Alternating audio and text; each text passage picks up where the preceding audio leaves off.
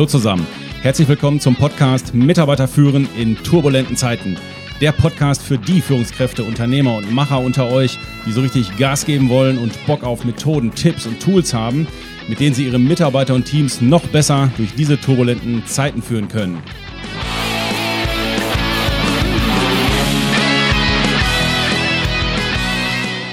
Missverständnisse und Konflikte sind für uns Führungskräfte wie Rosenkohl für Kinder. Eklig, braucht kein Mensch und trotzdem kommt das Zeug immer wieder auf den Tisch. Deswegen gibt es in diesem Podcast fünf nicht so alltägliche Tipps, wie wir als Führungskräfte auch mal anders auf Missverständnisse und Konflikte reagieren können.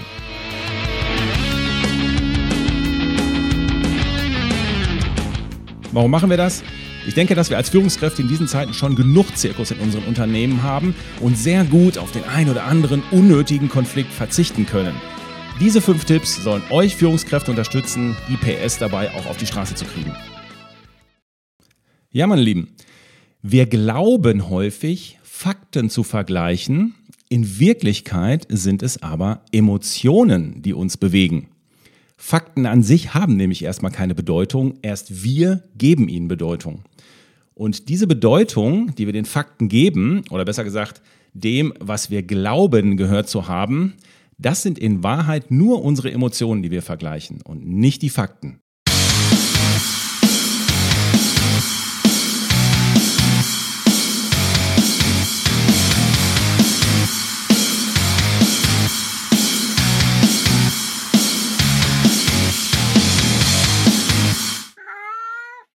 Ja, und dieser brillante Einstieg am Anfang, der bringt uns direkt zu Tipp Nummer eins. Tipp Nummer eins ist, Probleme und Konflikte sollten wir als Führungskräfte nicht direkt mal als Fakt hinnehmen.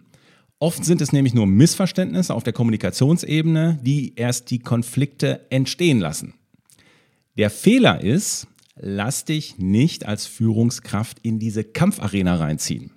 Und im Eifer des Gefechts passiert uns das manchmal, Mitarbeiter schildert uns eine Situation. Aus seiner Sicht ist das ein Problem oder ein Konflikt mit einem anderen.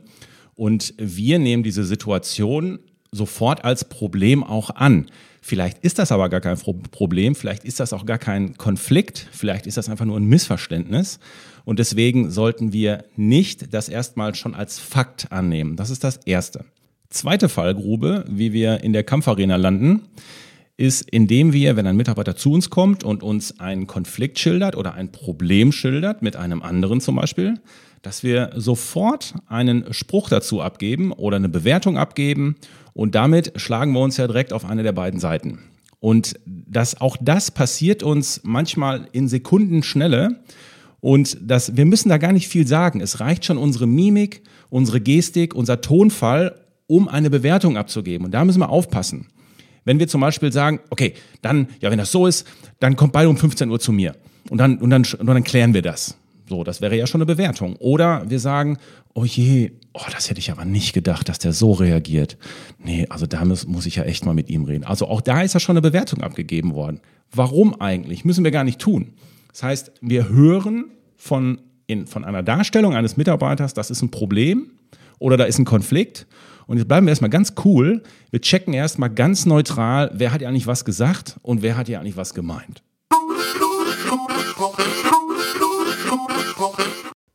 Ja, das klingt wirklich denkbar einfach, ist es im Grunde auch. Ich nehme es aber so wahr, dass es in den Unternehmen sehr wenig gemacht wird. Das heißt, wenn ich als Führungskraft einen Konflikt mit zwei Personen wähne oder habe davon gehört, dass einer meint, das wäre einer, dann hole ich mir die beiden Blagen an den Tisch und stelle denen einfach folgende vier Fragen. Die erste Frage ist, Peter, was hast du gesagt? Jetzt sagt Peter, ja, ich habe das und das und das und so und so und so. Jetzt frage ich den zweiten, Michael, was ist denn bei dir angekommen? Ja, ich habe das aber so verstanden.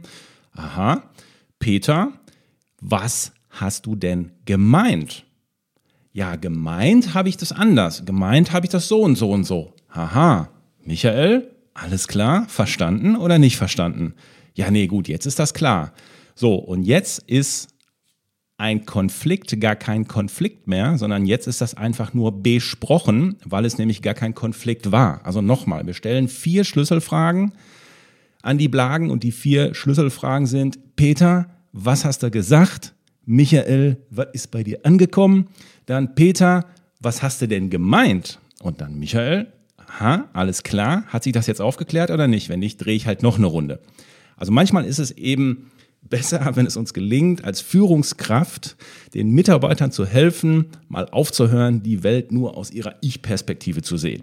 Also zusammengefasst kann man sagen, zu diesem Punkt, Konflikt nicht sofort bewerten, sondern aufklären.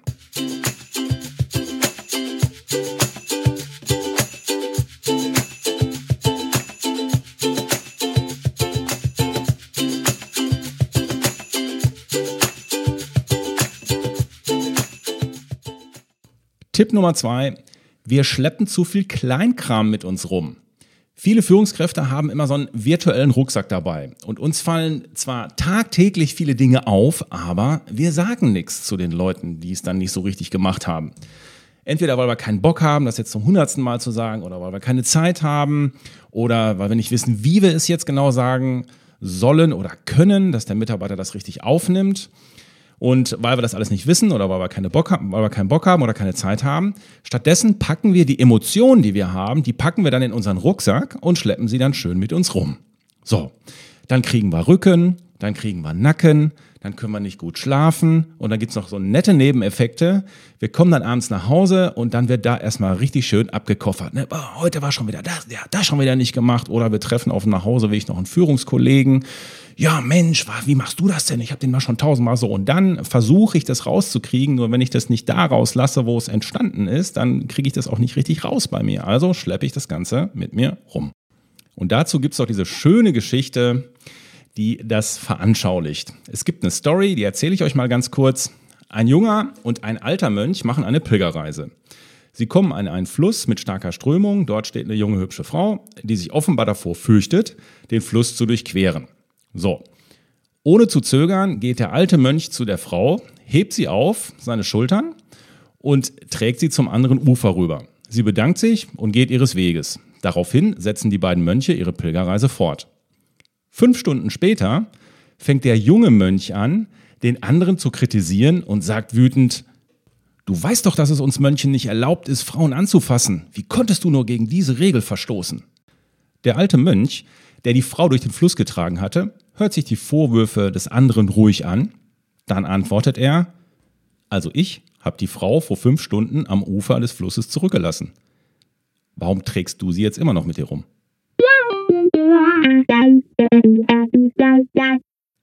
Ich glaube, diese Geschichte zeigt sehr gut, was es mit uns machen kann, wenn wir die Dinge nicht sofort aus unserem System rauslassen, indem wir zum Beispiel Feedback an die Mitarbeiter geben.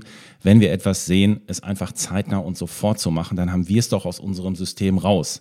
Wir können es doch ganz pragmatisch als Selbstschutz sehen. Je besser oder, oder je schneller und je früher wir die, das Feedback zum Mitarbeiter geben, umso schneller klären sich die Sachen. Meistens sind es ja gar nicht so wilde Sachen.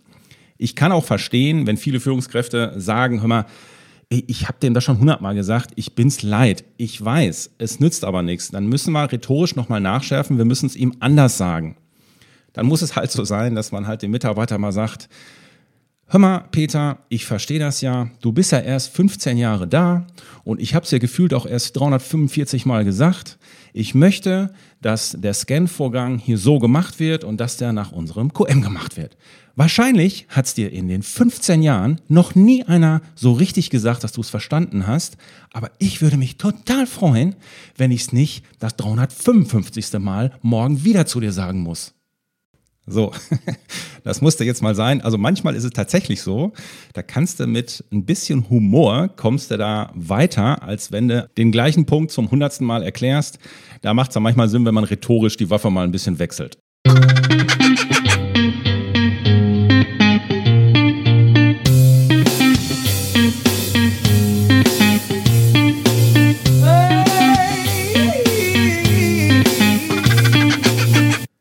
Vielen Dank an die Denkneue Katzen Show Band, die heute natürlich wieder mit am Start ist. Kommen wir zu Tipp Nummer drei. Wir drehen zu viele Schleifen, meine Lieben. Manchmal kommen Mitarbeiter mit den immer gleichen Problemen und Sorgen und Themen zu uns.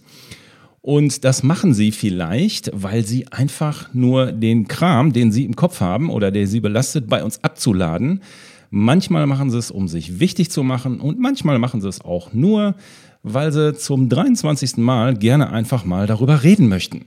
Ich weiß nicht, ob ihr das kennt, aber das kann ganz schön nerven. Und das sind dann echte Zeitdiebe. Und das können wir uns, uns im Regelfall ja gar nicht leisten.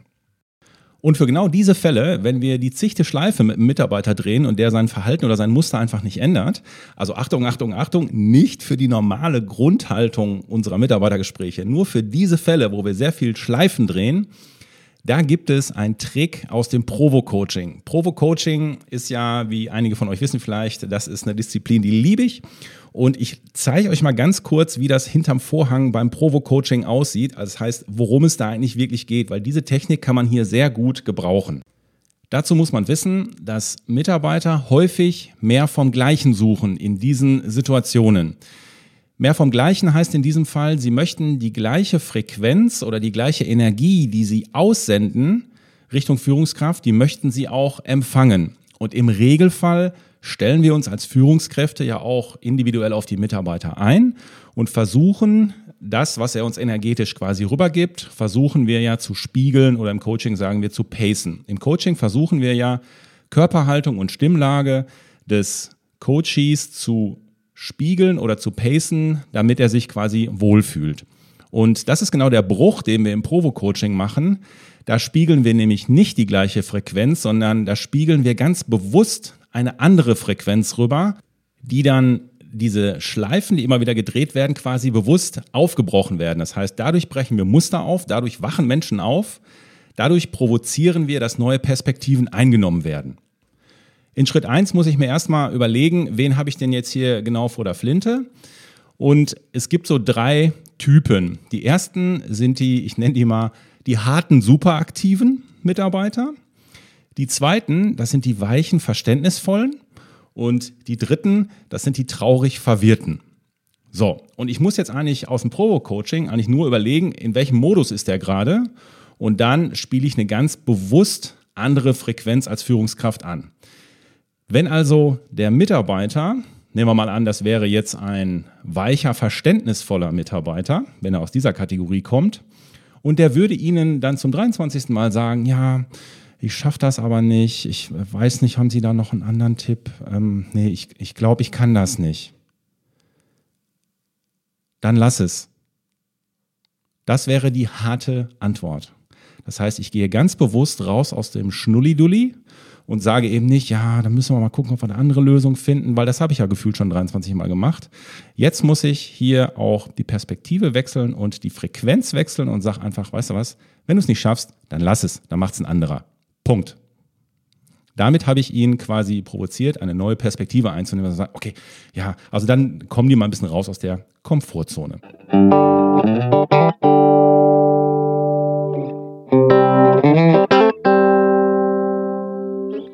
Ja, schön ist das auch bei den harten Superaktiven. Die kommen ja dann, äh, wenn du jetzt Führungskraft bist, dann kommen diese super harten, äh, also die harten, superaktiven Mitarbeiter kommen dann in einer Art und Weise zu dir, die sagen, ja, jetzt hat er das schon wieder gemacht.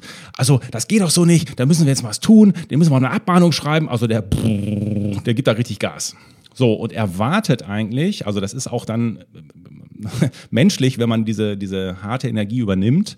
Aber genau das ist ja der Trick. Und jetzt lehne ich mich nämlich zurück und sage in einem ganz ruhigen Ton, hör mal, also ich könnte deinen Mitarbeiter jetzt anscheißen, aber das Kritikgespräch, das musst du schon selber machen. Also geh in Führung und zieh das jetzt mal ganz professionell durch. Und tschüss.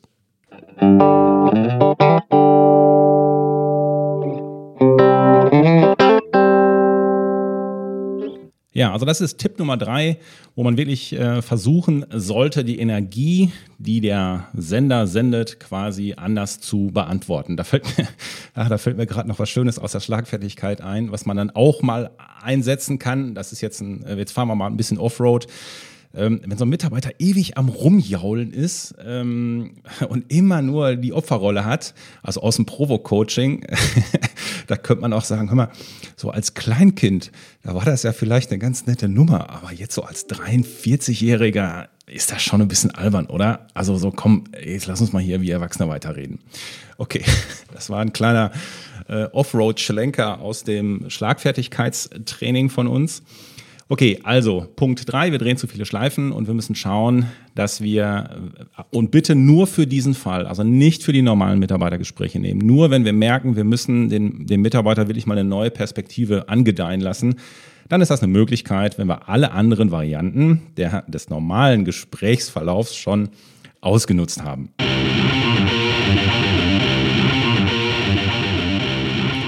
Ja, soviel zum Thema Frequenzänderung. Das kann auch die Denkneue Katzenshow Band. Womit wir beim vierten Tipp sind. Unsere Reaktion auf Wut, die müssen wir uns mal näher angucken. Bei großer Wut beschwichtigen wir als Führungskräfte nämlich. Das heißt, ein Mitarbeiter ist total in Rage und schmeißt uns da Sachen entgegen, die jetzt im Zweifel gar nicht uns betreffen, aber der ist total auf 180. Und eine normale Reaktion, die wir als Führungskräfte dann haben, ist, dass wir erstmal beschwichtigen und sagen, oh, komm ey, und so weiter. Und wir wissen aus der Wut, Moderation, das ist eine Disziplin, ähm, die wir in der Trainerausbildung hatten. Ähm, also wenn du eine Wutmoderation machst, das heißt, wenn du in einer Gruppe bist, wo viel Wut ist, da gibt es halt Techniken, wie du damit umgehen sollst. Ich will jetzt nicht in die Tiefe reingehen. Ich möchte nur jetzt davon mal extrahieren, was für uns Führungskräfte da wichtig ist unsere eigenen Interpretationen und Bewertungen, wenn wir mit Wut konfrontiert werden, die sind hinderlich. Also zunächst mal müssen wir gar nicht uns einen Kopf machen, wenn da einer total am Rumkoffern ist. Der kann ruhig wütend sein, das ist nicht schlimm. Wir dürfen nur nicht diese Emotion annehmen und dann interpretieren, oh, was kann jetzt daraus werden und oh Gott, wenn sich das jetzt noch mehr hochschaukelt, wenn das die anderen hören, wenn der hier so rumschreit, erstmal ganz cool bleiben bei der Geschichte. Es gibt eine chinesische Weisheit, bei ganz großer Wut nur zuhören und einen Tee kochen. Ja? Oder ein anderes Bild dazu, was mir ähm, eigentlich auch immer ganz gut hilft, was ich auch in den Unternehmen, in den Trainings sage.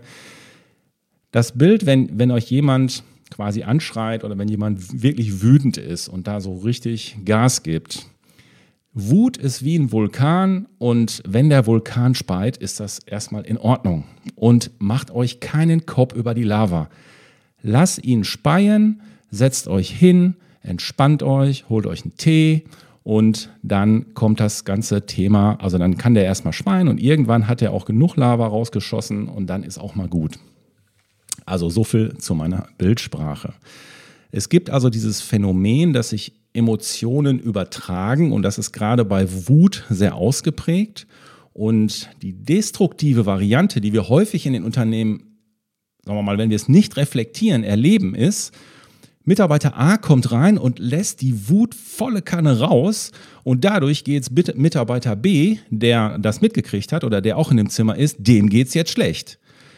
Das Ziel von Mitarbeiter A ist aber quasi erfüllt, weil er wollte mal so richtig Dampf ablassen, jetzt fühlt er sich besser.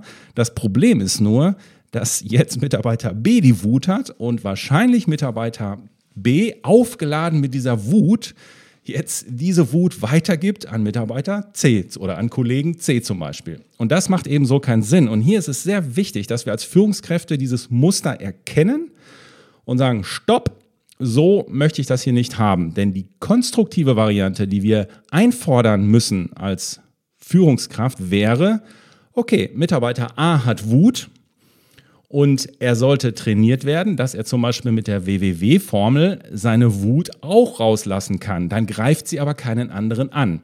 Das würde sich dann so anhören, boah, ich habe das so erlebt, die haben mich da total angegriffen in dem Workshop, die haben mich da total gedemütigt, das war ja schlimm. Ich bin total wütend, ich könnte ausrasten, ähm, ich fühle mich da total schlecht behandelt und ich würde mir wünschen, dass, dass das beim nächsten Mal echt anders läuft. So, das wäre jetzt mal so die äh, Variante mit der WWW-Formel.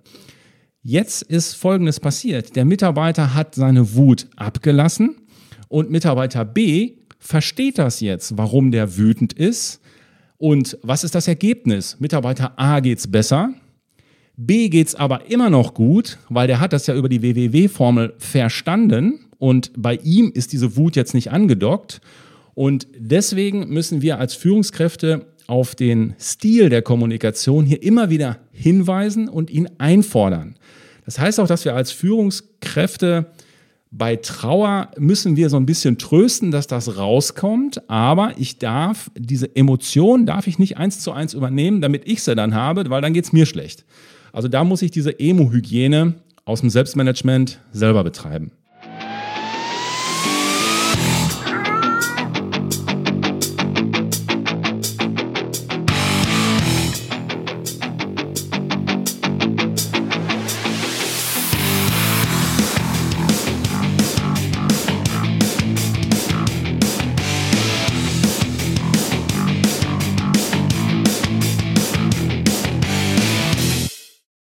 Tipp Nummer 5.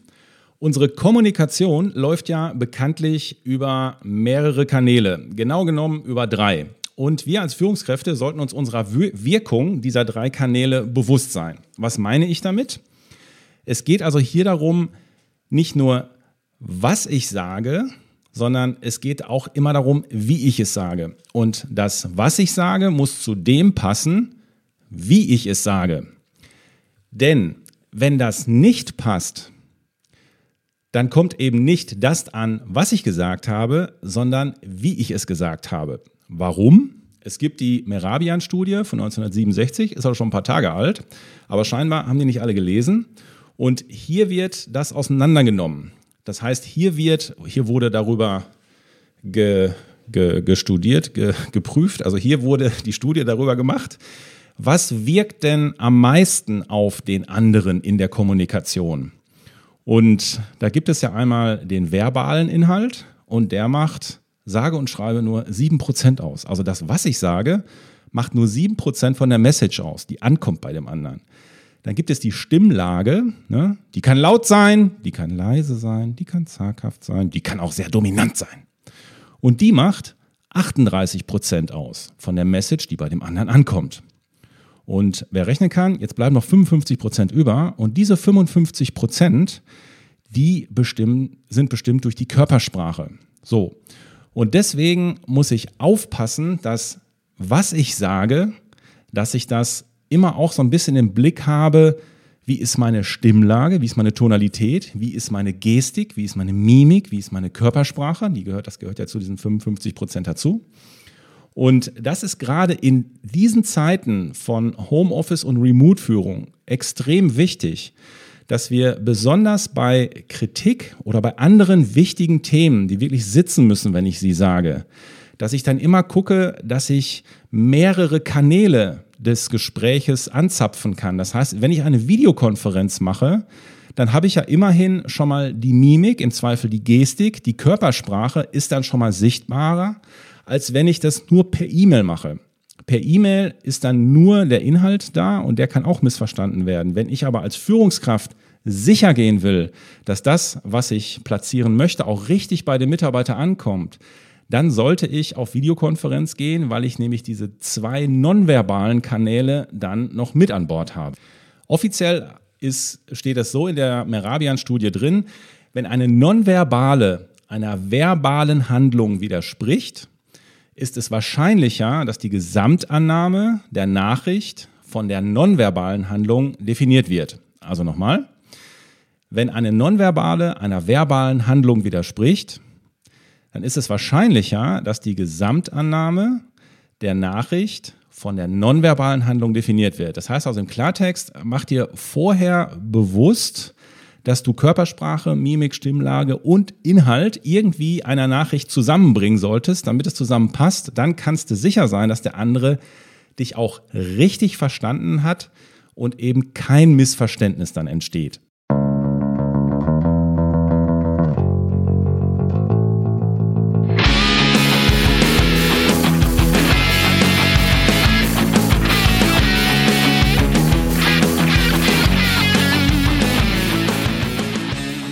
So, meine Lieben, das waren sie, die fünf Punkte für bessere, für bessere Missverständnisse. nee, die fünf Tipps für, äh, für besseren Umgang mit Missverständnissen und Konflikten. Und jetzt mal ganz im Spaß, Rosenkohl schmeckt doch echt scheiße, oder? Ich weiß nicht, wie es euch geht, aber ich finde Rosenkohl gruselig.